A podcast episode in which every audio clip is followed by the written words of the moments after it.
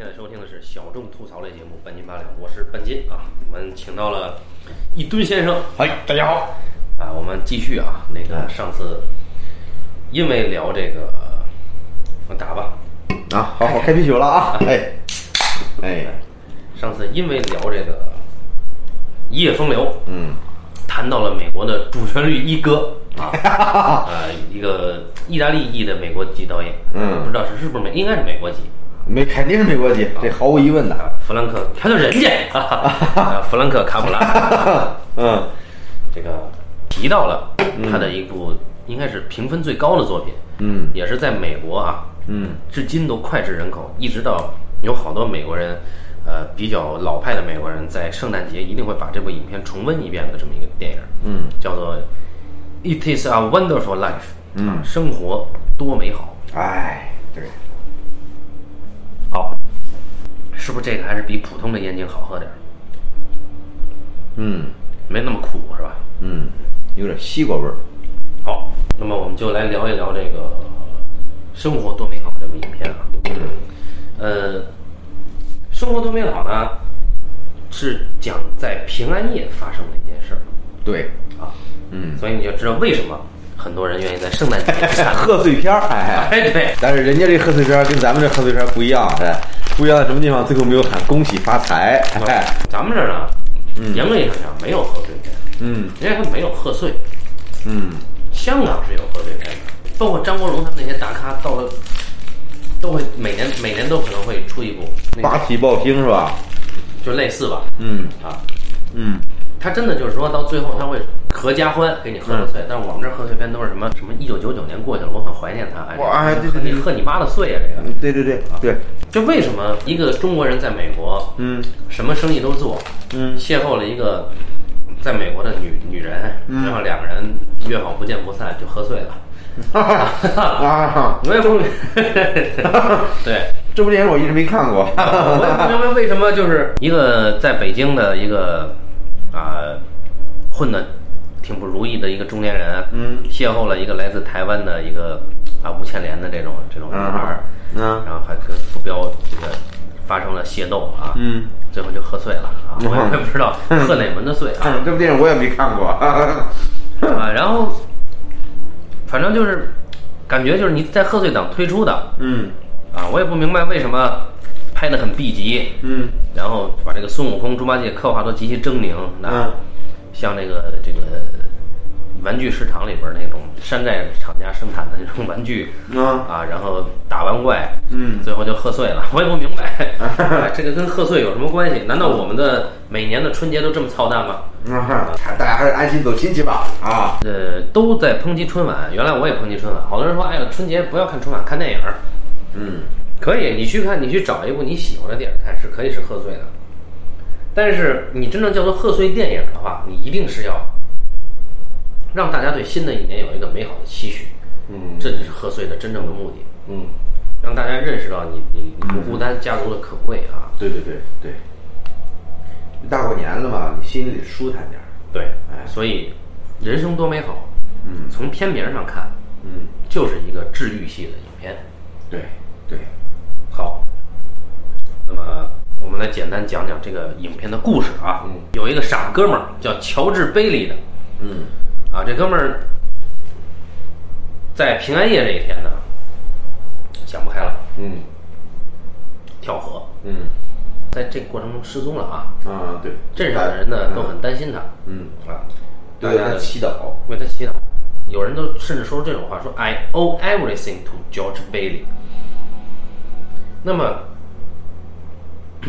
这个祈祷声如此之大，嗯。以至于冲直冲天庭啊！嗯。哎，就是那苏哥就听见了，嗯啊，说我说这这人得救啊，这这个要不然民怨沸腾啊，啊不救不救不足以平民愤啊，所以所以这个苏哥呢就说说那这这谁当值呢？嗯，来了一个这个等了两百多年没有翅膀的这么一个二级天使，哎一傻爷们儿啊，你既然你当值啊，你能不能去救这个乔治贝利？嗯说那我他跟苏哥讲条件，说我去救，那那是不是能能把我翅膀给我呀？啊，你去吧，嗯在你去之前，嗯我来给你回放一下这个乔治贝利一生的这个所作所为，嗯啊，你好了解他。嗯那么 George Bailey 呢，生于一九零七年，他十二岁的时候呢，跟一帮邻居小孩儿，大雪天坐着这种大铁锹上玩，当拿那个当当冰车滑哈。嗯呃，他的弟弟亲弟弟 Harry 在滑这个雪橇的时候呢，不慎掉入了冰窟窿。George Bailey 奋勇向前去救他弟弟，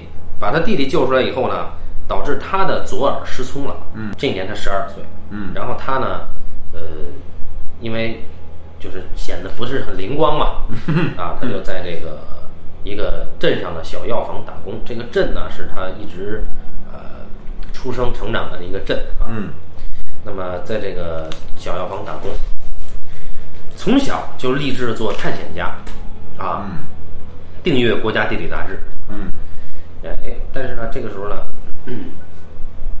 他呢发现了药房老板有一封电报，哎。不得了了，电报打给药房老板说，很遗憾的通知你，您的儿子死于流感，嗯。啊，他的棺椁正在来这的路上。哎哎，老年丧子，这老板呢，当时就一直在这儿喝酒嘛，借酒浇愁，就对贝利也很凶。嗯他说：“贝利，你马上去给我这个把我配的这药啊，嗯送到谁谁太太那儿，他们家儿子病了。”这贝利一看，长了个心眼儿，嗯发现那药瓶儿啊，嗯这药从那药瓶里拿出来，那个瓶子写写的，当然写的非常的直白啊，写的 poison 啊，毒药，对，哎，写的 poison。我操，这贝利这再不灵光，他也明白这是毒药啊。然后这个贝利呢，就发现，哎，我操，这这老板肯定是错乱了，嗯啊，本来想向他父亲求助，但发现他父亲这时候也不也不太顺，嗯他的父亲呢，正被全镇的一个首富为富不仁的波特先生逼债。嗯啊，这个为什么呢？是他父亲啊，他做一项这个惠民的公司，嗯一一家惠民的公司，是一个呃建筑基金、互助基金，嗯。相当于是什么呢？村民们啊，把这个积蓄啊存到这公司，嗯。这公司呢，按照村民们镇镇上的人的所需，比如说今天一吨家里需要一、一一没没房住，嗯。那么我让村民存的钱嗯。啊，先贷款给一吨，嗯。让他盖房，嗯。然后我这边以最低价格出建材，嗯。然后贷完款，一吨再还这个钱，嗯。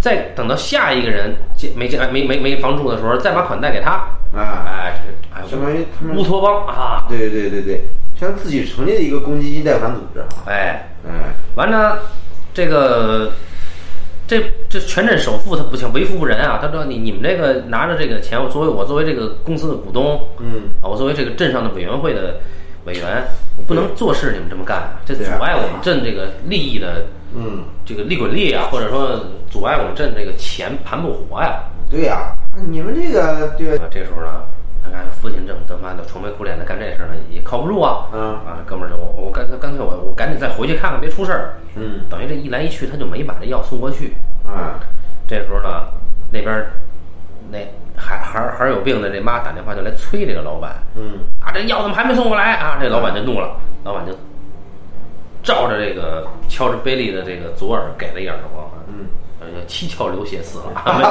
没有 没有没有，这个左耳就流血了啊。嗯然后呢，这个乔治贝利就，哎，就苏哥的那那个那个理念，就是、我知道 Mr. 高尔啊，这不是你的错呀，你你很你很痛苦啊，嗯啊，那个你你儿子死了，说但是呢，你要知道你你你是从这个瓶子里拿的药啊，这瓶子写着毒药、啊，完了高尔先生一听，哎呀哎呀，这这这这个错怪你了，哎呀，险些酿成大错呀！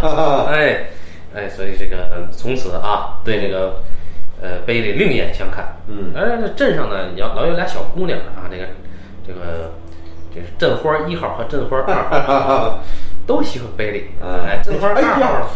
哎我当年有同样的遭遇啊 镇草一号和镇草二号都喜欢你。这大爷了，然后呢，这个贝利呢，呃这个镇花一号呢，是一个呃比较风骚的一个小姑娘啊，谁都招。嗯镇花二号呢是一个叫 Mary 的，是一个很可爱的小姑娘。嗯她呢就知道这个贝利的左耳不灵光，嗯她就对着贝利的左耳说了一句话，哎，说爱你一生至死不渝。哎 于是这个影片呢，就启发了我们中国的一部电影，啊 叫做《左耳》。然后哎，这个时光一过，啊，大概过了十几年的时间，嗯啊，这个贝利呢，没有十年七八年，哎，得有十几年啊这贝利呢，一下成了一个大小伙子，哎啊对对对对由我们美国的美国人的这个啊经典形象，银幕形象，詹姆斯史都华老师啊扮演，哎，对，啊，他好像也是空军上校还是空军少校，我不知道，反正他演了两部卡普拉，至少两部卡普拉的电影。然后这个詹姆斯史都华就长得是美，应该是美国最忠厚的面孔之一啊。哎，詹姆斯史都华是不是哪某年评出来美国最伟大的演员 number one 来着？第一我不知道他是？吗？不知道。我觉得他应该，他好像排在加里格兰特后边吧，从面孔上，就是因为美国呃 AFI 评了哦五十男演员、五十女演员嘛。第一是不是那谁来着？第一是那个谁？哎，卡萨布兰卡。哎，第一是鲍嘉呀，啊，是不是有有好像好像是鲍家不是第一就是第二好像是好像是啊。啊。然后反正詹姆斯史都华，反正前五是肯定的。嗯，对。哎，因为那个还有什么亨利·方达呀、约翰·维恩呀、啊，这个加里·格兰特呀，这个这这这帮人啊，哎呀，我说起来，这詹姆斯史都华，我我就瞧他不顺眼，你知道吗？为什么呢我就想揍他，哎，不知道为什么。哦啊，然后这个詹姆斯·史都华呢，呃，长大了，长大了呢，就是要去上大学了。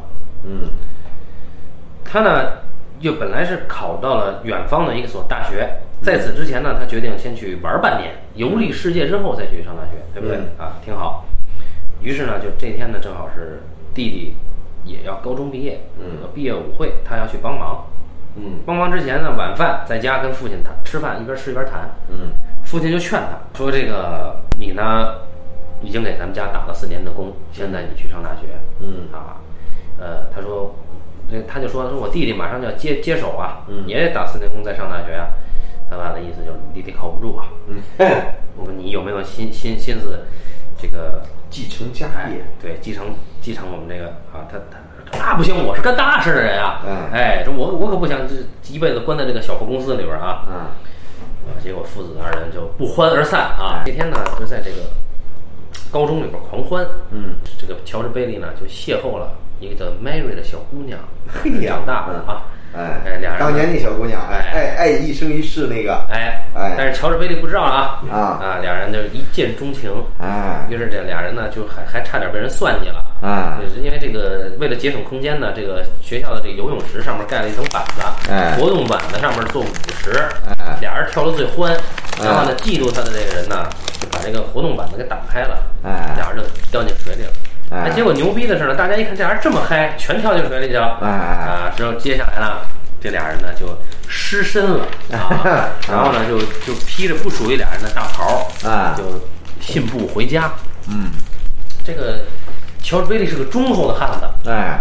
想了半天才想出来，哎，这个机会很好，我应该聊他呀。嗯。啊，可是正要聊的时候，接到了父亲的病危消息，嗯。也不怎么这么快啊，就应该是当天晚上吃晚饭的时候，他给他爸气死了，啊哈，啊然后他爸就他一命归西了。啊然后，哎，这时候他爸一一走呢，他爸所担任的这个公司啊，他他爸撑撑他爸撑起来的这个公司啊，就面临着危机。因为镇上那个财政委员会啊，决定把这个公司呢给收回来。嗯那没人管了吗？尤其是那首富那波特尔先生啊，为富不仁那个老鬼，他就是要全面接管这个公司啊。那么，但是呢，乔治贝利就说说这个低利率盖房子，嗯贷款这就这种类似于公积金吧，嗯是我爸一生的梦想嗯啊。说希望那个委员会各位投票的时候考虑到这一点，嗯让他撂下这句话就准备去上学去了。嗯因为他因为因为他爸的葬礼他已经错过了游历世界，嗯他就只能直接去开学去。嗯结果这时候委员会投票表决，哎，发现就决定不听从波特尔的这个诱导，嗯但是只有一个条件，就是你乔治贝利要留下来做我们这个委员做这个委员会的执行长。嗯哎，这个公司你要继续下去。我操！嗯一方面不接受这个，我就上大学去，那么就意味着我爸一生的事业无人继承。嗯另一方面，我要是做了这个，嗯我就又失去了离开这个镇子的机会。嗯于是他选择了做。嗯那么他把学费给了他弟，跟他弟说好，四年以后你大学毕业回来接班儿。嗯，结果没想到他弟没毕业，没有啊。四年以后他弟成功毕业，还带回来一个娇妻来。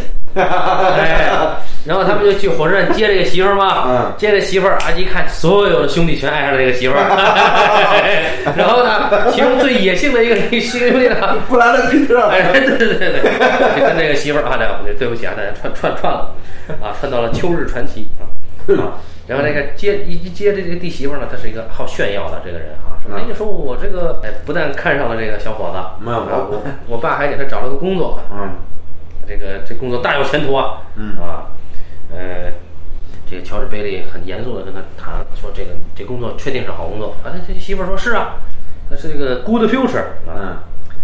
哎，乔治贝利说：“那好吧。”本来乔治贝利跟那个叔叔在接弟弟之前还，还还调侃说，世界上最动听的只有三种声音：嗯飞机的轰鸣声、嗯轮船的汽笛声和火车的汽笛声。啊哎，结果乔治贝利没有离开，又一次啊，把机会让给了他弟弟，嗯他就留下了。嗯留下了呢，当晚大家在给他弟弟庆祝，嗯然后乔治贝利很失落。嗯他妈呢就来安慰他说：“你看，我告诉你一个事儿，这个 Mary 回来了。哎呦，他 Mary 回来了 啊！乔治贝利说：“关我屁事儿。嗯”他妈说：“Mary 看你眼神不一样嗯啊。”然后乔治贝利他妈的意思就是你赶紧找他去。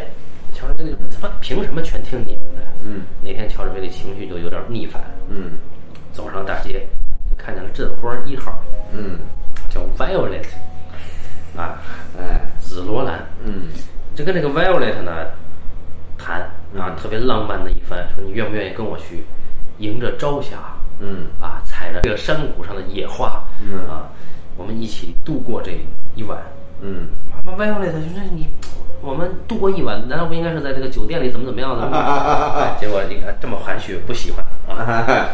乔治贝利被当众嘲笑啊，于是只好哎失落的继续往前走啊，走着走着没想到哎怎么可巧的走到 Mary 他们家楼下了。嗯哎，这 Mary 呢也也可巧就知道他来了，嗯啊，因为他妈给他打了电话，嗯这 Mary 就把他拉进来了，嗯拉进来，哎，Mary 精心准备了，就想提醒乔治贝利之前啊，两个人曾经花花前月下过，嗯这乔治贝利不为所动啊，嗯哎，这个时候呢，因为为什么呢？因为这个 Mary 呢，呃，有一个强烈追求者，嗯啊是他们学校一个很有前途的，嗯一个富二代，嗯嗯啊，这个富二代呢是个花花公子，但是呢，呃乔治贝利依然觉得，呃，Mary 应该嫁给他。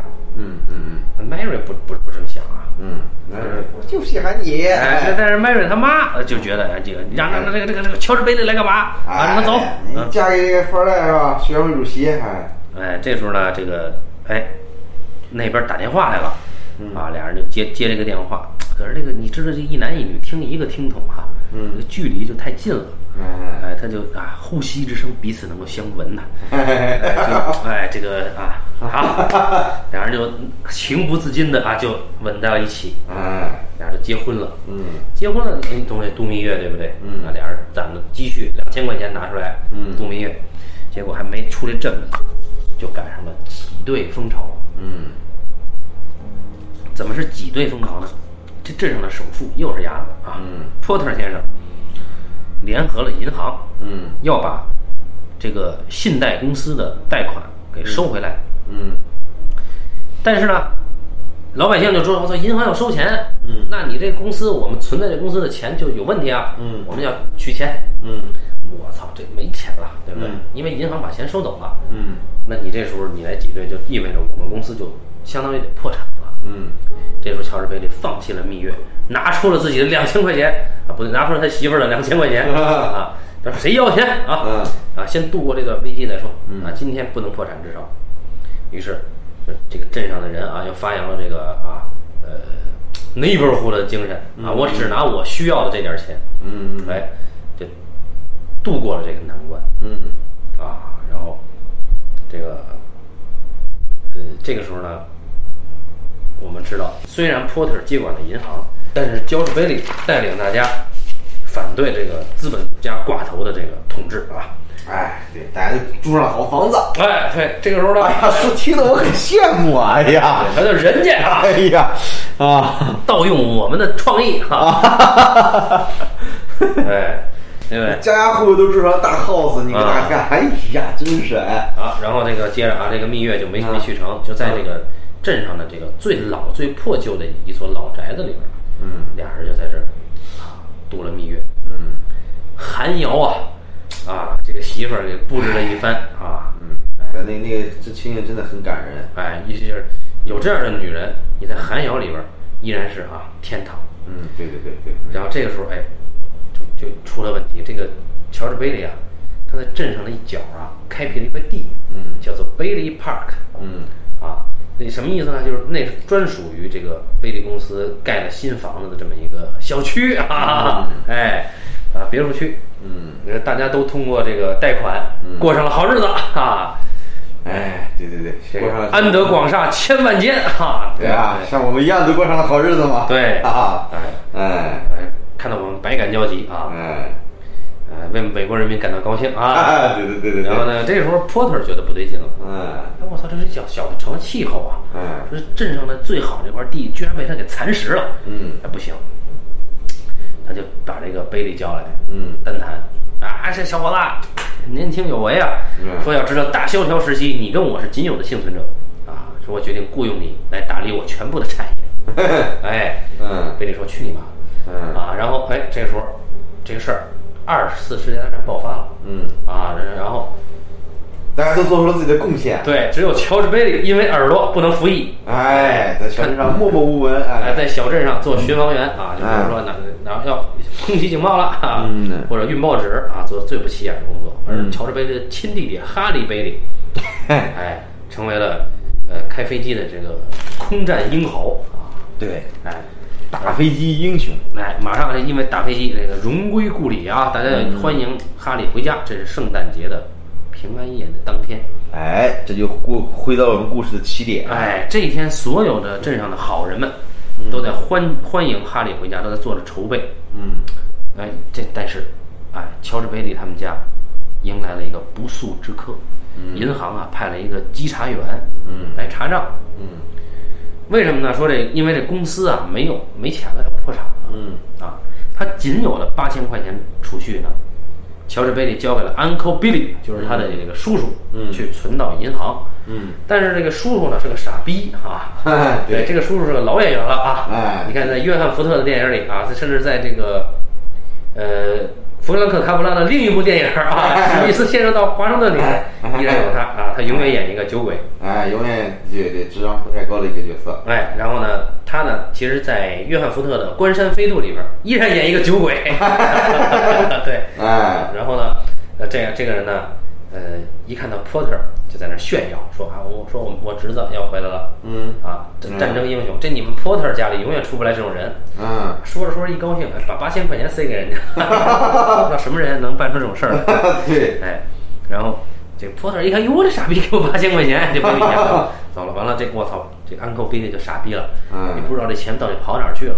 嗯注意啊，这点非常牛逼，在影片最后结尾都没有交代这笔钱回没回来。嗯啊，而且波特先生也没有受到制制裁啊。哎，对对对哎，这是非常非常一一会儿我会讲这个哎多么好，哎，然后好，然后这个平安夜，这个乔治呢就知道比利丢了这个八千块钱公款啊。嗯，我操！你这要让银行稽查员查出来，你不但是破产，你他妈侵吞公款不知下落，嗯是吧？这他妈要判刑啊！嗯然后平安夜，这个乔治回到家，嗯，一般这个男人啊，回家以后啊就来了精神了，啊哈，就开始撒气儿了，嗯看媳妇儿孩子都不顺眼，嗯媳妇儿还给他生一大堆。嗯，啊，这个这个见着老大骂老大，见着老二骂老二，啊，这大骂一通之后，啊，把房子一掀，我他妈不干了，哎对走了。对对，爷们儿嘛，对吧？你不冲老婆孩子发二火，你算什么爷们儿呢？这然后呢，这个乔治贝利呢，这见没见呢？他去找这个 Porter 先生去借钱去。对，Porter 先生说：“我他妈不借。”哎哎，这贝利就我操完了。贝利一想，我操，我上衣口袋里边儿就有一张保险的凭票，嗯我买了一万五千块钱的寿险，嗯万一我要是意外身故，嗯我家里人就能有这笔钱。嗯于是他就要跳河。嗯可是这个时候，那个二级天使就守在河边，哎，没让他死成。他怎么样子呢？扑通一下，二级天就跳下去了，然后主人公一看，哎，这你跳，我赶紧救人啊！哎就把他给救上来了。出于一个好人的本能 啊，对对对对对哎他自己没死成，啊然后，哎，但是呢，乔治贝利依然觉得我还是想死啊，我活在这世界没什么用啊，还敢打？对吧？嗯开始自怨自艾。嗯呃，天使就说：“我操，说好，我我给你看看，假如你们不在这个世界上会发生什么。”嗯哎，于是你就看到这个小镇上的这个呃开药剂店的这个药剂师 Mr. Gower 就变成了一个酒鬼，为什么呢？因为他毒死了一个小孩，被判刑二十年。嗯，哎，然后这个小镇呢就变成了三里屯儿，到处都是酒吧，对，哎这个听起来也不错哈 啊。然后乔治梅里这个家就变成了断壁颓垣啊。哎，不是，都大家都没有住的地方，哎房价特别贵，然后乔治只能租房子住，对对对对 住的还都是楼房，跟不是 house，这什么地儿啊？这是。房租还特别高，对啊房租还都交在一个人的手上。哎对好，然后这个乔治贝利他妈他们家呢，也变成了一个收容所，哎但是这收容所已经没有空位了。嗯哎，就他妈还不认识乔治贝利。啊，乔治贝利说：“妈，你怎么不认识我呀？”嗯天使就说：“因为你没有来过这个世界上。”哎，然后这时候呢，那乔治贝利说：“好，说我就关心一件事儿，嗯这个这个我媳妇儿在哪儿？”嗯，哎，那个二级天使说：“你媳妇儿是个老处女，哎在图书馆里边干这个图书馆管理员。哎呀，”然后乔治贝利就忍不了了，就上去就要相认啊。然后这个玛丽说：“哎，流氓啊！”哎，乔治贝利就被警察给逮了。哎，然后乔治贝利一看，我操，实在受不了了嗯，啊！就我要重新活一遍。哎，哎，我真的还想再活五百年。啊！你知道这个乔治贝利就活了，哎。活了以后，我操，就特别珍惜，说我操，你你们太美了，家里人。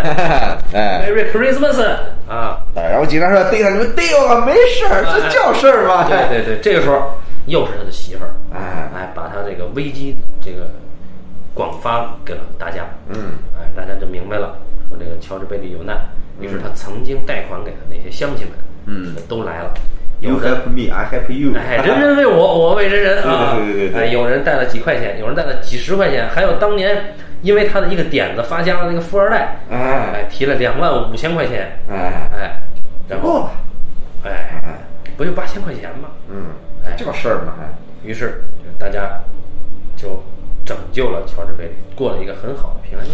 嗯，这时候铃铛一响，这个二级天使就有了翅膀，最后所有人唱起了《友谊地久天长》这首歌。哎，哎好，影片结束了。哎，这就是哎主旋律里的一部比较贺岁的电影。对对对对对，这样想起一句话啊，这个毛主席说过的啊，啊，一个人啊，做一件好事，做一辈子好事 很难。对对对对，我们的乔治贝利兢兢业业做了一辈子好事。哎，当然，这个乔治贝利在这部电影上映的时候呢，我们毛主席依然在窑洞里边儿在跟国民党反动派进行周旋。对对对，哎，这个这个艰苦奋斗，哎，等等等啊啊，可能后过过过了几年说这句话了，是吧？还是说怎么着来着？反反正啊，对吧？你看啊，向雷锋同志学习。向雷锋同志学习里边这句话是吧？哎，过了几年啊这这个这个对吧？美国那边是在向乔治比利同志学习啊啊我们后来向雷锋同志学习了对。哎哎一样的故事啊那么就是反正在故事里边呢能听到意识形态上有颇多相似之处对对对对 对对对。哎。那么我们来说说这个片子哈啊。就是之前也是立敦先生认为这片子不错啊我也很早之前看过当时就给了四星儿啊现在一看确实还是四星儿啊哎，那么你拍一个好人不难，对，难的是你怎么让大家相信这个好人一直在做好事儿。对对对对对，其实我们早年的主旋律电影，现在往往是一提主旋律，大家都觉得会嘲笑这个概念。嗯，其实早年有很多主旋律电影真的拍的真的很不错不不，早年只有这一种电影，啊。只有这一种电影。啊，对对对对对对对，早年因因为我我比如说有一个很多电影啊，我会记得一些情节，小时候看的，哪怕现在回忆起来依然很不错。嗯，比如说一个电影叫《毛泽东和他儿子》啊，这个电影我没有看过，这不是这个不是这个电影我看过，但是当时我我现在剧情全忘了，我已经没法评判这个电影本身了啊。嗯但是有个细节我依然记得，嗯，就讲啊，就是说毛岸英不是在朝鲜战场上死了吗？嗯嗯然后毛泽东呢，有一天他他刚得到自己儿子的死讯，嗯然后做梦梦见自己小时候，梦见自己儿子小时候和自己玩的情景，嗯给自己儿子喂东西还是怎么着？嗯然后突然之间被警员给叫醒了，嗯，然后毛主席勃然大怒，训斥了一番警员，就把警员给骂哭了。谁让他通过了这个片子？不是，他还是通过了，然后这个警卫员出去哭，对吧？嗯。然后后来这个主席觉得自己后悔，对吧？这个本来这个这个这个这个警卫员好意嘛，可能把自己着凉或怎么着的，嗯，出去跟警卫员道歉。然后警员说：“主席，我们知道你伤心，是不是？”然后这真的很感人，就这一笔，你觉得其实特别特别高妙，真的特别特别高妙的一笔。对对对，这个情绪真真。对，特别真，你就是你真的是把这个毛泽东真的作为一个父亲，嗯，他他很了不起。而现在的主旋律呢，好像每年都会出现一部主旋律电影的事件啊，比如说早年的这个开罗会议啊，前两年有开罗会议啊，东京审判啊，哎，东京审判啊，开罗会议呢，比如说 P 图啊，P 这个 啊 P P 图风波啊，然后去年前两年有个这个这个这个这个这个这个我的战争哦，还有这个啊，不是叫我的战争还是怎么着来着？我的战争，对吧？二零零六年，哎，二零一六年啊，豆瓣评分四点八分啊，嗯我没看过，我我不知道到底好是好是坏啊。我估计它豆瓣评分对吧？它很多都不真实，哎，不好。可能这部电影本身还不错啊，不知道。那不管是当不管怎么样，当时宣发的时候出现了一个事儿，对吧？啊，一九九一年，毛泽东和他的儿子，是吧？嗯，对《我的战争》当时时候宣发的时候这事件，对吧？因为当时请了一帮老演员过来，过来拍了一个宣传片，结果宣传片在网上引起了轩然大波啊。嗯我觉得这个事情对于那帮老艺术家来说伤害确实挺大的啊。因为演员，因为老老演员他们过来看，他不知道是拍的是什么，因为演员只能知道一个一个故事一个一个局部，对吧？他们不知道拍什么，但是呢，你利用他们他们形象做了一个东西之后，哦，就是这个呀，对，哦很多人从网上骂这老不死啊，什么骂的很难听。就我觉得这个事情对于老艺术家来真的很大的一个伤害。这个事儿吧，要要说句公道话，就是我中国的老演员们，嗯不管从演技上，嗯还是从这个为人上，嗯，都是我们今天的所有的年轻演员，你几辈子都赶不上的。对呃就算他们出来做这个事儿，也一定不是他们本心的这个事儿。对啊。本身道德感的滑坡，道德感的对铺，你必须在家里边儿，你自己和父辈比一比，父辈再和爷爷奶奶这一辈儿比起来，我觉得很多人可能会觉得自己的道德感比父辈、比爷爷奶奶都在下降。嗯，这个东西是可能这个社会普遍的一个共识，你何况这些这些老演员、老艺术家呢，对吧？但是但是你，当然本身那个片子本身也是有很确实是个问题极大。你看了啊？我看了那宣传片儿，不是我说那宣传片儿哦哦哦那宣传片儿拍的太操蛋了，要不然怎么他妈的那么多人骂他们呢？啊，这这这个啊，还的这各各种主旋律事件，比如还有一个百团大战的各种幽灵场事件，对吧？这一次这几年我发现，只要有一个主旋律电影出来，都会伴随着各种是很强烈的一个负面事件出来。呃，战狼除外哈。哎，战狼除外，哎，哎对，很优秀啊！哎，对对对对。哎哎，好，那么说到这个主旋律电影呢，就是说在目前目前啊，不是说过去，就是中国、我们中国电影市场和中国观众，嗯对主旋律电影这个概念已经产生了抵触情绪。嗯嗯对，但为什么会这样？显然是创作者的问题嗯，啊，显然是呃，各种问题吧，以及对于创作者还有我们不能说的问题啊，嗯啊，不可描述啊。对对对对对。但是呢，为什么不说远的，就说他这个毛泽东和他的儿子这个年代，嗯九九零年代以及两千年前后，依然会有优秀的主旋律电影嗯啊。那为什么到现在就没有了？一定是有不可不可描述的原因的。啊、但是啊，是不是说以后就做不了了？不是，我们今天重提这个生活多美好。哎哎，就是想说，哎，我们如何创作主旋律电影啊？啊，哎，嗯，因为主旋律电影这东西啊，其实好多人他都现在有一个前置的质疑，就觉得这东西不不不真，嗯。啊，其实未必不真。对他真不真啊，在于主人公自己，就是你创作者自己心里边是否相信这个，啊，对，对吧？或者说，哪怕哪怕是命题作文的，别人给你的一个命题是你不相信的，那么你作者能不能偷换概念，把它偷换成一个我们相信的？嗯，哎，你去描述一种理念的时候，它难免空洞。对，对你，你你去描述这个理念，就不可避免的跟大家缺少一个代入感，让大家对啊，你说我操，我我就在讲这个啊，美国啊，呃，多么的民主，多么的自由啊！你讲这句话谁信？对。对不对？对，但是你看，史密斯先生到华盛顿，哎，弗兰克·卡普拉的另一部作品，切实的证明了啊，找了一个傻子 来用这个来来做这个故事，大家认了这个傻子，就认了美国的民主自由。对，所以说我我们说啊，你现在大家都提倡文化自信啊，我们看卡普拉这个史密斯先生去华盛顿，你真的能感觉到这个哎，没有任何一种制度是能阻止得了人性自身的恶。对，但是呢，一个好的制度，它能，它能让人的，它能让正义得到伸张，它能让在最黑暗的时候依然有人信仰的这个制度，对。然后人真诚信仰这个制度，同时会获得其他人的共鸣，甚至会唤醒那些暂时迷失了的人。对，啊，它有点像是，有点像宗教信仰。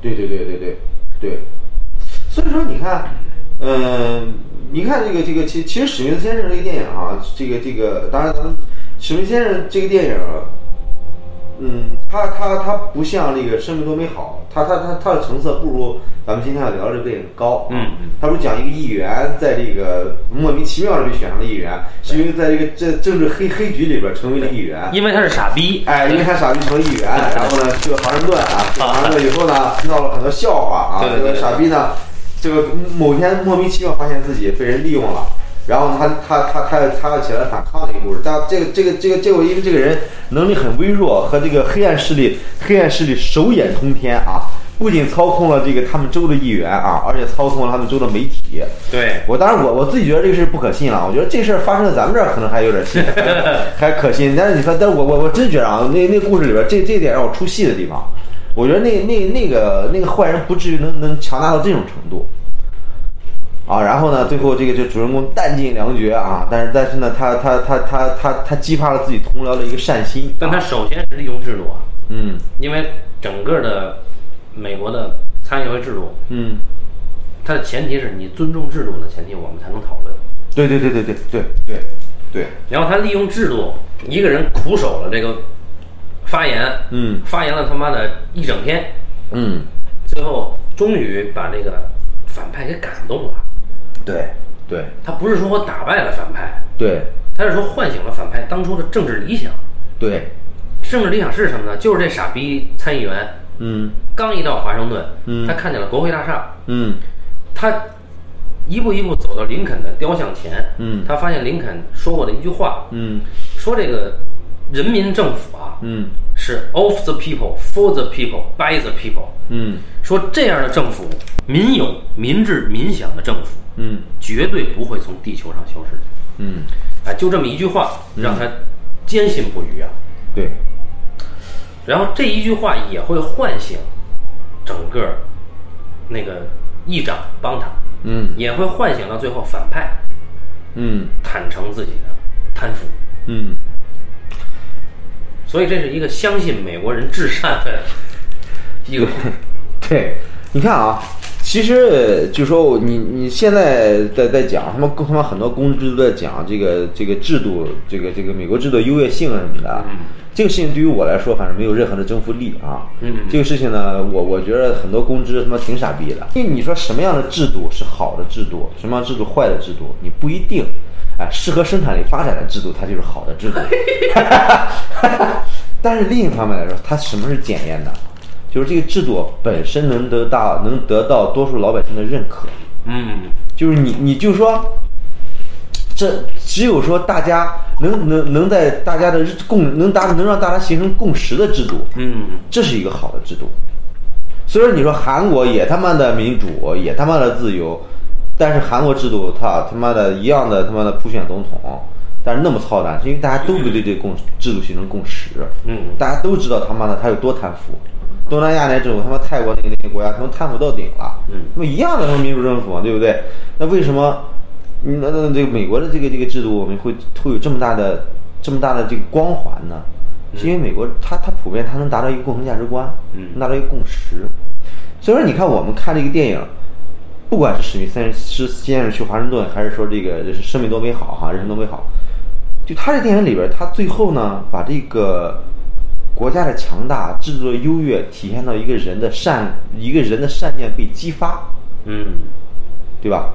那史密斯先生去华盛顿，那豆瓣上我看很多批评的哈，我我觉得我觉得作为一个知识分子，作为影评人，要要一定会提出这种批评。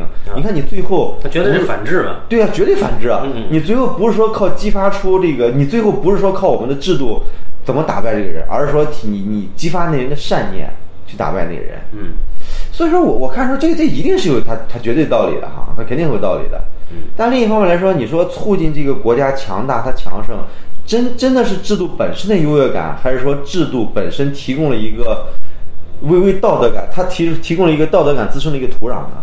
这事情你很难说清楚。嗯所以我觉着，当真正当一个国家里边，当这个这个不管什么样的原因，当你的善念可以滋生的时候，嗯，这个制度一定是好的。对，哎，所以说卡普拉的电影，你不你像这个《生命多美好》，对吧？大家都有房子住，大家都有那什么，那一定是由美国本身的一系列的经济制度改善，才能才能才能形成现在的局面。一定不是说一两个人是吧？坚持这个这个这个这个在风雨飘摇之中坚持我们经营这个低息贷款，让大家住房，让大家有这个公司，所以大家都有都有都有好房子住的。啊这是 我们的主旋律剧作。对吧？它一定不是这样的，对吧？但我们的电影里面呢，就就这个电影里面把这个事情简单化了，好像是，但但但是但是最后的时候，你才发现，其实并不是说因为主人公自己是一个英雄导致了现在的善念，而是说因为人人为我，我为人人，对这是一个社会里边普遍达成了共识。也就是说，你普遍认为你服务的这些对象，嗯以及你周围共同生活的这些人，嗯能够，就他，你没有没有把你跟他们区分成两类人，对对，你们都是平等的人，嗯。所以当你有困难的时候，你信念即将崩溃的时候，他们能够唤醒你。对，然后说回来，这个，呃，你看史密斯先生到华盛顿，就是说，首先我们会看到这个人的这个纯真啊，嗯。首先是小孩子们一直很拥护他，嗯。他不被主流的成人世界接受，嗯。但小孩子一直拥护他。嗯。然后呢，当小孩子受了蛊惑之后，抛弃他了。有一个真正理解他的人是谁？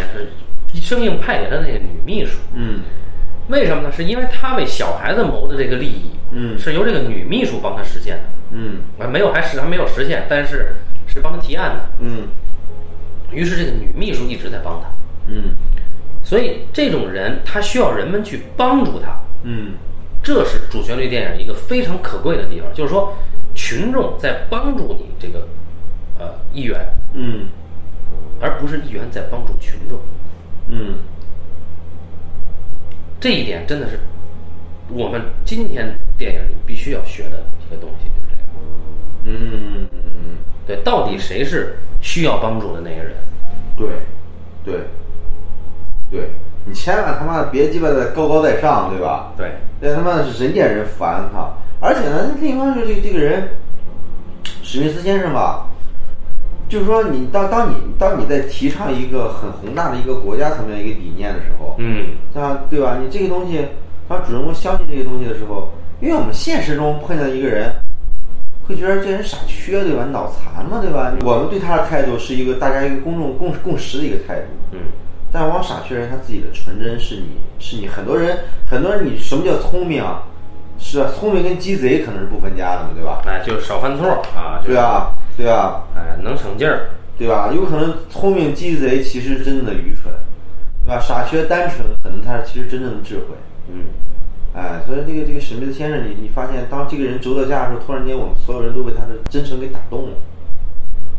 对，而且这个、这个理念啊，嗯，实际上是有化身的，就是说这这个理念是跟阴谋伴随在一起的。对对对对对，史密斯先生他一直信奉这个事儿呢，那么他信奉的这个这这个理念的代言人，其实有一度是那个银色骑士啊，那白头发的派安议员，嗯又是他父亲的铁哥们儿。啊嗯但是呢，当这个人是阴谋的作俑者之一的时候，史密斯先生理念就崩塌了。嗯但是很快，史密斯先生是从林肯纪念堂那儿，嗯又找到了曾经的理念，嗯然后是在那儿又收获了他的女秘书，嗯哎，然后再重新回来反击。所以，一个人理念受暂时受到这个迷惑是没什么问题的，嗯只要有人能够帮他重新找回这个理念。嗯，对，所以这个，你说一开始你觉得你信不信呢？他这里边就，你觉得女秘书为什么这么帮他呢？因为女秘书爱他。对，所以说我是觉得啊，就是说，当什么样的情况下我们可以创造出真正的主旋律呢？嗯。就是说你你相信一个平凡的人可以成为英雄，然后呢，你同时你也相信，就不管主人公多么的势单力薄，嗯。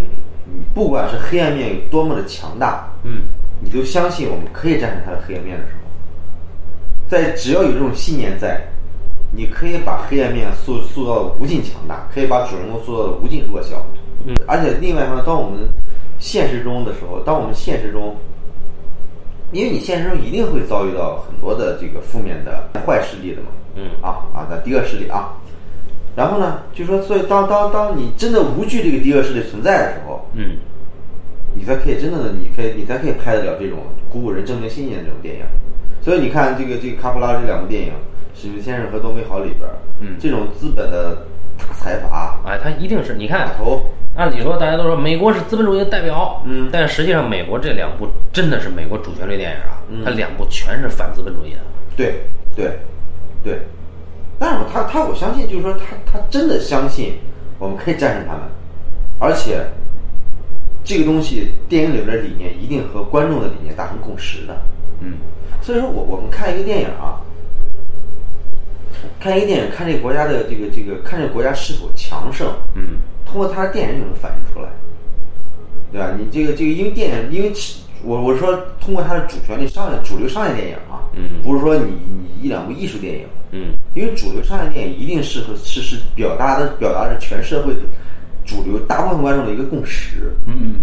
对吧？你看我我我看这两部电影，我都能感觉到，就美国人当时的有一种傻傻的一种天真，嗯一种单纯和可爱，嗯但是这种单纯可爱里边有一种倔强的生命力，它是真的是繁荣昌盛的一种生命力。现在从，我觉得我现在从美国电影里看不到这种东西了。我可能你像像去年那个《奇异男孩》是典型的美国主旋律，但是你处处处能感觉到一种对政治正确的迎合，嗯一样造作，一样恶心，啊。那现在我从印度电影里边，你像上次咱们咱们聊的那个那个那个关于高考的那电影，啊不是关关于小小升小学的那电影，嗯，起跑线对吧？对，对吧？印度电影，你像去年的《摔跤爸爸》，对吧？还有那个这个这个《三傻》，嗯这样的电影里面你能看到，就主人公吧，这个智商，你总觉得他就是说他得单纯的让你觉得，哎，怎么这么傻呢？嗯你以我们中国人的角度衡量，他就是傻，但最后他一定会击败，他一定会打败你，他一定会击中你的内心，让你认同他的理念，嗯对吧？你日本电影里边很多也是，日本电影里边经常会拿出一些不值得讨论的问题来讨论。啊，对我们觉得这这有什么好聊的呀，对吧？你踏踏实实，你你赶紧挣钱干活不就行了吗？但日本电影，它最后他一定会这这种单纯一定会打动你，对吧？我们看韩国电影就没有这个东西，所以不管韩国电影它的故事做的多么多么抓人多么什么，你都能感觉这个这个这个都能感觉它这个民族里边阴暗。这一点吧也反映在韩国足球上，对，就是在韩国在这次世界杯的小组赛里，嗯韩国这小组赛啊两场啊，啊，韩国的犯规次数是所有球队最多的，四十七次是吧？是吧？好四十八次吧？对，这这个，哎，所以这这个这个这个，哎，看美国电影，那你看美国电影真的是当年的美国电影啊，你真的很感动，你当时真的能感觉到这个国家的蒸蒸日上，嗯。哎，当然，我们今天啊有《战狼》《红海行动》，对吧？也确实蒸蒸日上啊。嗯，对，也没有必要去羡慕美国啊。不，这叫耀武扬威。啊，对啊，哎，我我呃，当然我听过一个八卦啊，因为网上很多说现现在现在不让拍这个《战狼》和《红海行动》这样的电影，这个《战狼》和《红海行动》这样的电影，嗯你去你让一个老外去看这样的电影，这就问题所在。嗯你让一个老外去看这样的电影，他会有明显的这种异常感。我相信这个东西你让老外看的话，会让人觉得心里不舒服的。嗯但是我们看美国的一个主旋律电影，哎，我我看这个《生命多美好》和《史密斯先生去顿》，我都就没觉得不舒服。对，我觉得很好啊。按理说，史密斯先生去华盛顿会让你觉得不舒服才对。对啊，但是他完全没有啊。对。这就是说所所所说的一个啊，被这个经常批判的一个概念，叫普世价值观。哇，这次我又想起了迈阿密之行里边有一个有有一个什么，就之前咱们在迈阿密聊的时候没聊过，我当时没想到这事儿。哦。但回来之后，我越觉得越想越觉得窝心哈。啊。好像在公交上被人猥亵了一把，回头忘了这事儿一样哈。我靠，这是什么事儿呢？什么事儿呢？你像咱们第一天的时候，这个开幕式的时候啊，中国讲话和美国领导讲话，对吧？你能感觉到这个讲话的水平。咱们这边何况根本不是中国领导，他们根本不是代表官方的，对，对吧？他们无非就是一帮一帮商人、一帮公司的，嗯，半顶多是半体制内嘛，嗯啊，当然也也有全体制内了啊，比如说做诗的那位啊，做诗的那肯定是，对对，麦阿好风景，对对对对对。但问题是你在这样一个场合里边，我们假设如果对方一个美国人说说我们伟大的特朗普总统说了怎么着怎么着，你对于你中国人来说是一种什么样的感受？嗯，就是我觉得，就大家在这个地方演讲的时候。你一定要让大家以作为一个情感的共鸣，嗯，你就不要强调自己的立场。那这个这个就是那个 麦安好风景那个，是吗？对，你就感觉到他一定要先扣个帽子。对对对对对对，太可怕了，我靠！然后再说事儿，那这很很正常，因为这个人就本身就是什么中国什么影评家协会什么常务什么，然后又是什么这个什么啊这个某个频道的什么某个节目的策划啊。你我觉得你美国人说美国那一个将军来。美国那个将军应该是更更有官方背景的吧，对吧？他只有军队背景的，这个 这个对吧？人家一上来先唱，我就咱不不不说这个这个人的这个这个这个讲话内容，咱说一开始先先唱这个我们都是神枪手，每一颗子弹消灭敌人。他自己用中文中文唱的时候，对吧？所有的中国人都嗨了，大家跟着他一块儿唱。对。然后用中文演，就是他首先他打破了这个立场的界限，然后然后他自己演讲的时候，他他自己演讲的时候说，我当年的时候，对吧？以前是我们被教导的时候，中国人是我们的敌人。对，他说他的朋友死在中国人手里。哎，对他自己参加过朝鲜战场，他自己两个朋友都死在中，都被中国人干掉了。嗯，所以说在他看，在在他眼里看来，就没有什么关系比中美关系更重要。对，对吧？就这些东西，你真的会打动你的情感。要不然人家是将军，对，而他只是影评家协会的常务。哎，所以话说，就我们啊，既不是公知啊，也不是五毛，但是呢，我们呢，确实也有很大的敌对面啊，我们也很多经常骂人什么的。但我们不会说，因为我们自己有我我我，其实我觉得我们应该是打破立场的哈，不应该有一个很明确的一个立场，你你一定是一个公知立场或者五毛立场，这是非常非常非常 SB 的一个事儿。但我觉得我们永远永远的对立面是人的愚蠢。对，反正我是这个上学的时候，这个是被公知彻底恶心过啊，这个我也不想说什么了，非常有名的一个公知 啊，嗯，然后用他的知识话语霸权，呃，让我重修了一次课啊，重修了一学期，然后因为。我当然，我得我得在考试的时候用他的知识话语体系再答了吧，结果给了我一个全班最高分。哎，我觉得这这这公知是真他妈操蛋哎呀，对呀，猥亵了一把，哎呀。啊，当然还是还是个女公知啊，我也具具体是谁我也不说了啊。啊，大家可以想一想啊，嗯，哎，很好猜，哎。然后这个就从此我就见识到了公知的面孔，嗯，因为很他还是很受。公知们的吹捧，那绝对是公公公知里边的公知的公知啊！对对对对对对，嗯，哎，去他妈逼的！然后这个，所以就是我们说这些东西也也稍微扯远点儿，就是说回到这个《生活多美好》这个影片，嗯，就是你说一个人要死没死成，在圣诞夜又重新活了一遍，这种故事讲出来没人相信的，嗯嗯嗯，但为什么到最后？你真的会热泪盈眶，嗯，是这个情感它饱满到这个程度，你怎么能相信一个人为了奉献，他一辈子都没有离开这个小镇？嗯，对吧？你你不太可能相信这个。但是，我仔细想想，是因为，呃，并不是詹姆斯史都华那个人让你感动，嗯，而是詹姆斯史都华帮助过的这些人，嗯嗯嗯，他们的到，不管是他们当时去去，就他们的每一个小的行为，才会让你感动。嗯，对，因为最后最最后最大的泪点就是说，当当这帮人贡献出自己的倾其所有来帮助史都华的时候，哎，对吧？而且呢，就是他一个好的一个导演，就当处理这种泪点的时候，你千万千万不能用声泪俱下的方式来处理泪点，你一定是用幽默的方式来处理泪点，这才是真正的高明高级的煽情，嗯，对吧？当当最后所有人都捐出来，其中有一个人说说。这是我打算离用来离婚的钱，但是我现在还没结婚呢。你看，就是说当情感高潮点啊，对吧？大家都都用很很欢快的方式，对吧？大家其实都这么尽力的去帮你，但每个人都都轻描淡写，啊，在在，对吧？最后所有人都被这个感动了。就是这个东西，它是一个手段上极其高明的一个手法。对吧？这就和我我我我之前一直觉得非常非常恶心的那位《魂断蓝桥》的导演啊 啊！对，我我我我想回头我们忍着恶心，能不能把他这个导演电影系列看一遍，然后具体批判一下？也有可能啊，因为他这个这个导演是一个非常完了呀！我真的这个这个导演是一个啊，我觉得就是当年的冯小刚嘛，就是就是非常非常强强化人的愚蠢嘛。啊，这个这个，哎，不不说那人了啊，咱咱们就说咱们的这个这个这个是人生多美好。而且人生多美好，就是说你这拿着八千块钱那反派，他一直是反派啊。对对对对对。但你要按照合家欢的思路，最后这人得把八千块钱吐出来的啊。对对对对，哎，这是很重要一个点，他一个人没吐出来，哎，不不再说这人了就。对，而且他这个，我我我我这个反派吧，你看我我我我非常非常厌恶的一个什么，比如说史蒂芬金，他就会塑造一些无缘无故的反派啊，就是就是坏。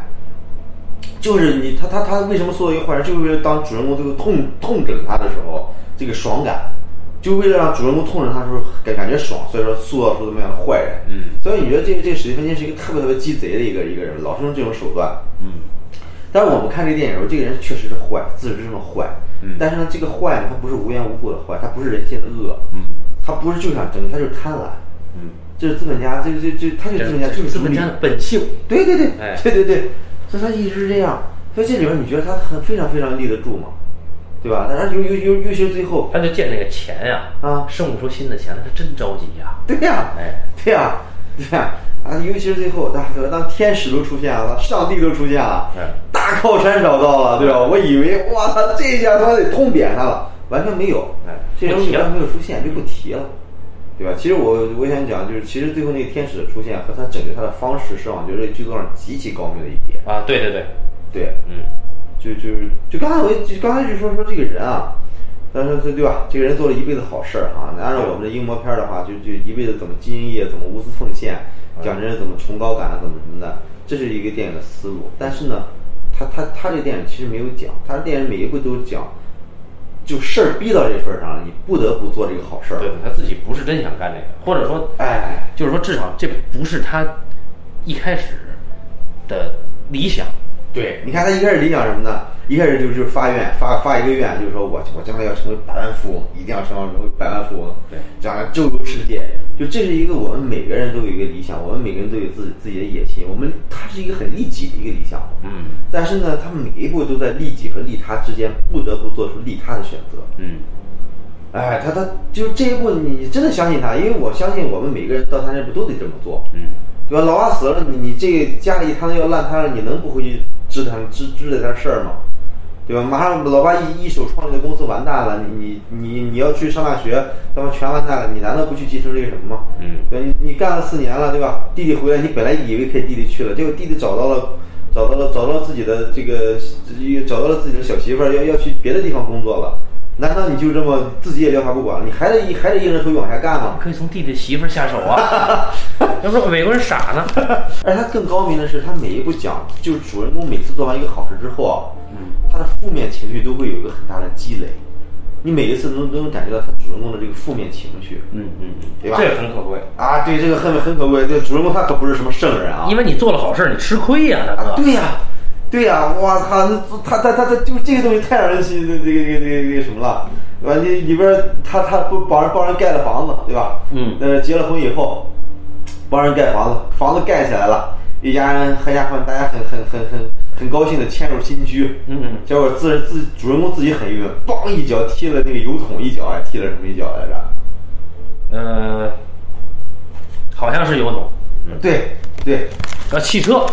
汽车对对踢了汽车一脚，他那破车嘛。啊，对啊，踢了汽车一脚啊，这个这个这个什么，这太太太，你很认同他对吧？当时他那傻逼叔叔把钱给弄给别人了，啊，你按照你要是按照真让我们塑造一个好人的话，隐忍算了，没事，我来担着。啊，可能就让主人公担上这事儿，但是他没有，先冲他发一通火，说你他妈傻逼，这事怎么弄的，对吧？这事咱俩必须得有一个人进牢，反正不是我，嗯，对吧？先把那个死死的骂一通。本来也应该是押金，对啊，那也押金嘛。然后回到家里边儿，我看一想，什么都没有，然后老婆孩子一大堆，烦的呀，对吧？孩子还给头上弄那什么，然后一看家里楼梯扶手，啊，那那那笔写的真好。那他妈是好几回了啊！对对，一上扶手，啪一下，那扶手那球给给拿掉了，对吧？忍着火，当时就想把这东西给砸了，但忍着火把东西放下来，又放下，又按着又哄着孩子睡觉。再下来的时候，实在忍不住了，冲老婆孩子发一通火，先骂了一顿老师。对对对，先骂一顿老师。对吧？对，跟老婆说，我就不应该给你生大生这一堆孩子，我都不应该跟你结婚。他妈的，什么事儿啊？对吧？然后，然后，然后主人公气坏了，回到酒吧里边，对吧？想想起来，祷告祷告吧，对吧？要不然刚一祷告，说出自己名字来说，跟你坐坐邻座喝酒，就 是那个老师的老公子，把他给揍了一顿，对吧？然后主人公。妈的，我祷告就是这下场。后来一想，他妈我还不如死了，我死了还能给老婆孩子留一笔这个，对吧？一笔奖金，对吧？逼到这份上，他让让他让他死了。就他到这时候，他这个人做了一辈子好事，他负面情绪积累到这份上了，他觉得生无可恋，哎，没什么劲，我操，做好人有什么意思，对吧？就我们觉得，因为对吧？这个这个印证了，这个这个这个这个杀人放火金腰带，修路修桥补路无尸骸，哎，对。对，那那那那我我就我们经常见见这样的事儿，对吧？我我我家里边亲戚，我大姨夫死了，回家的时候，我我我我大表嫂，就是我大姨夫儿媳妇就说说，你看你大姨夫做了一辈子好事，最后死的这么痛苦，一分钱都没有，做好人为什么？有什么意思？我们现在是经常遇到这样的事儿，对，对吧？然后主人公想，终于要自杀了，对吧？天使过来帮他，天使过来帮他，天使不是说，哎。你告诉你，这钱在那个在那个大富商手里了，给你兜过来，行了，这事儿解决了。其实天使没有这样帮他，嗯，天使就告诉他说，其实你看你的生活并不是一无是处。不是这天使吧？他用了一个《西游记》里边点化人的方法去帮。对，哎，我先化身成一个傻逼，我他妈跳河，哎，你一救我，就跟你背我过河这个事儿似的。对啊，对啊，那主人公。对啊，主人公，啊，这这这个这以为够糟糕了，发现其实没有我的日子生活才是真正的糟糕啊！主人公转念了，哎，我觉得这个这个点让我让我觉得特别特别高明的一点，就是说他不在现实层面上帮你解决问题，他施展了自己的神迹。什么是真正的神迹呢？转念就是最大的神迹。我转念很难。对啊，这才是最大的神迹。让你真正意识到自己人生的价值，这是最大的神迹。嗯，所以说，你看这个电影，我觉得可能卡普拉他本身是一个有我我相信他可能本身是一个有有有宗教信仰的一个一个人。嗯，就真正宗教信仰，其实其实其实真正真正最后不是说，对吧？靠你给给你施展个法术，给你施展个神通，让你怎么着？嗯，真正就是让你主人公就转念啊，就是。当你真正面临到人生的美好的时候，这个这个是上帝的力量。嗯，所以我觉得这个，他真的是，对吧？还原成一个人，就是说我们站在一个普通人的高度，普普通人的角度，不会就不是人家不是在教育你，也不是在给你讲道理，对吧？人家就是现实生活，而且他他里边讲的，你比如说他经历过二战。所有人都去为为为国做贡献了，对吧？尤其因为这片子四六年拍，二战刚结束。嗯，在那个回度里边，虽然主人公我们看主人公做了一辈子好事，但是主人公是其实是一个最默默无闻的人，因为其他周围人全是英雄，就他小镇上待了一辈子，哪儿都去不了。那最为出息的就是他，但是最后我们发现，其实他才是真正的英雄。嗯，他意识到自己真正的英雄，自意识到自己的生命价值，这就是人生多美好。啊，你当时当时我们我们在电影院看的时候，每个人，就就你觉得他他他是在他是在他他讲的就是银幕前的芸芸众生啊，就看这个电影的芸芸众生啊，就我相信这个电影它真的能激发出每个人的善念来，只有人人为我，我为人人，就是你真能感觉到这个善念给自己带来的好处。对，所以后边儿就是美国后边儿还是依然有《阿甘正传》这种电影。对对对对，所以你在咱们你看咱们现在。咱们现在去这次去迈阿密的时候，对吧？嗯。尽管他们的餐吃饭早上起来早餐的时候，对吧？啊。组委会为了省钱，是吧？给我们偷工减料，偷工减料啊！这个只能吃这个桌子上的东西。对对，我们只能吃冷餐啊。当然有很多人，对吧？有很多人 去拿热餐，对吧？但是服务员他也不会去制止，不会去管。就是你觉得，就这个国家它确实它制度比较优化，所以说呢，大家的诚信。指数都比较高，嗯，他不会去管啊。你像我之前看我们不我们不不是特别想聊的一个电影，就《佛罗里达乐园》，嗯，你看了吗？没呢，啊，其中有个细节就就是最后了，就是说这个这个这个嗯这个单身母亲带着女儿去吃一顿好的，去哪儿吃好呢？也没钱嘛，他们就是贫民窟的，去附近的一个五星级酒店，哎，五星级酒店里面直接早餐就坐那儿了，坐那儿之后就开始吃自助餐嘛，随便端着盘子随便吃，然后服务生过来问说你们是住哪个房间的？我住三二三房间。其实三二三房间是他住汽车旅馆的房间，根本不是这个房间。然后服务生好，服务生就走了，继续吃。因为我我当时看的时候，我觉得这也太好糊弄了，你起码你得给人出示一下房卡嘛。嗯就但是我们自己去美国，发现美国就是这样的。嗯啊，你只要报一下，因为这这个你基本上诚信程度已经到那儿了嘛，所以会所以会这样，所以，哎，你确实能感觉到，哎，这个这个这个道德感道道德这个这个指数上升了，上升之后，这个这个这种幸福感，嗯对吧？如果你整天在这生活的话，你可能不觉得怎么着，对吧？你像弗兰克·卡普拉，他本身他是一个移民导演，就是说他他本身我我是觉着他为什么他他对美国有一种由衷的赞叹，对吧？一方面他他是一个移民，他六岁到美国，嗯然后上说他的青春时代是在美国上，我觉得他他对美国这种社区邻里的这种人情味儿，他是有感知的。，neighborhood，对啊 neighborhood 有感知，他他如果说他青春期之后，嗯比如说十八九岁之后到了美国，他对这些东西是没有感知力的。啊，你像李安，他对美国的 neighborhood 没有感知力，但是李安对台湾的 neighborhood 就有感知力。嗯所以你看台，你看李安电影里边最有人情味儿就是前三部。嗯他后来拍拍《冰风暴》那样的电影，他就他他不会讲这个美国中产阶级的人情冷暖，他不会讲那个，他会讲一个家庭破碎，啊，你看你看弗兰·卡普拉他会讲这个，因为他亲身经历了这个过程。但卡普拉本身他又是一个移民导演，他是从意大利过去的，嗯对，他知道一个破败是破败到一个什么程度，他知道这个国家为什么会会会会这么好，所以我觉得卡普拉他是由衷的热爱这个国家。嗯，他自己得信，他才能做得出这种东西嘛。对对对对对，哎，好呃，这期节这期节目可能说的比较沉重啊啊，啊，呃，就不能再多说了啊。这个感谢大家收听这一期的半斤八两啊，咱们下期再见。再见。